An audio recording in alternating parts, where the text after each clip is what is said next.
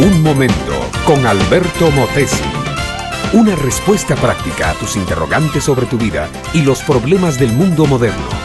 Dije que no quiero y nadie me va a obligar a hacerlo. Estoy harta de que se metan en mi vida y pretendan manejarla de todas formas. Déjenme en paz. Yo quiero vivir a mi manera. Ya tengo 18 años y no voy a tolerar que nadie me diga cómo tengo que vivir.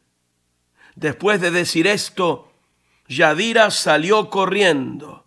Un portazo tumbó unos cuadros de la pared y un silencio sepulcral fue el medio ambiente en que quedaron sumidos José y Lupe. Su hija, su hijita única, era una rebelde que no aceptaba ninguna orden, ningún consejo, ninguna palabra de sus mayores.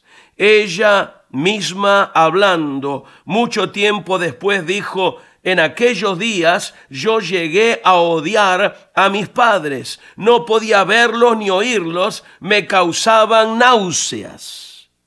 Yadira, como siempre, corrió hacia donde sus amigas. Estas, como ya era normal, la recibieron con una cerveza, luego un poquito de marihuana y de allí a buscar a los muchachos para ir al baile cuando el reloj de la sala estaba dando las campanadas de las cuatro de la mañana, Yadira borracha, bajo el efecto de la droga y con sus ropas sueltas y sucias, entraba a la casa. Allí arrodillada al lado de un sofá estaba Lupe, orando, clamando a Dios por la salvación de su hija amada. Yadira la miraba y la despreciaba pero no dejaba de sentir en su corazón que en esas rodillas y en esas oraciones se estaba forjando un destino para ella.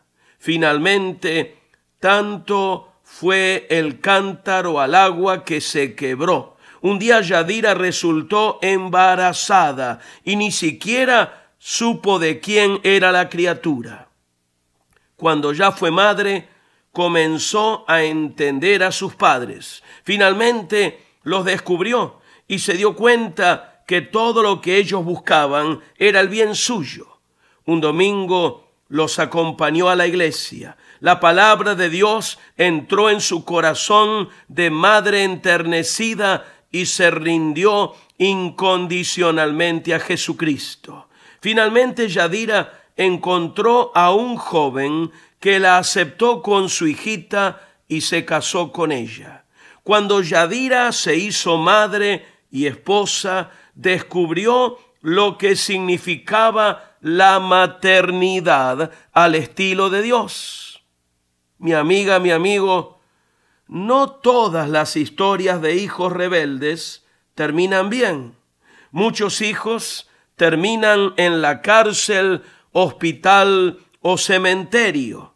Yo te invito a que trates a Cristo, conócelo, háblale, camina con Él, cuéntale tus problemas y tus necesidades. Toma tu vida así como es y ven por la fe a Él. Recíbelo como tu Señor y tu Salvador y Él no te despreciará. Él cambiará toda tu vida y ya seas que seas solo un hijo, o que seas ambos, padre e hijo, descubrirás que una familia sana solo se vive a la luz de Cristo como Señor. Y una vida feliz, recuérdalo siempre, solo se forja en una relación personal con Dios.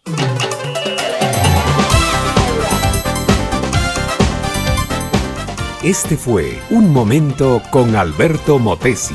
Escúchanos nuevamente por esta misma emisora. Búscame en mi página oficial facebook.com barra Alberto Motesi. Únete a mi red de amigos.